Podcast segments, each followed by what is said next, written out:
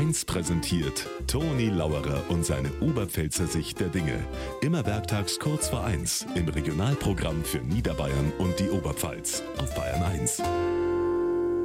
Vorgestern war bei uns der traditionelle Wandertag am 1. Mai. Ich war natürlich mit ein paar Kumpeln auch dabei.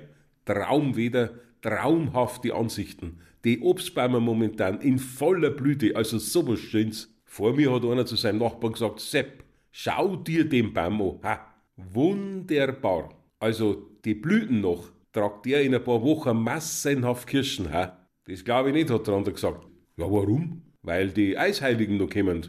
Na, weil es ein Birnbaum ist.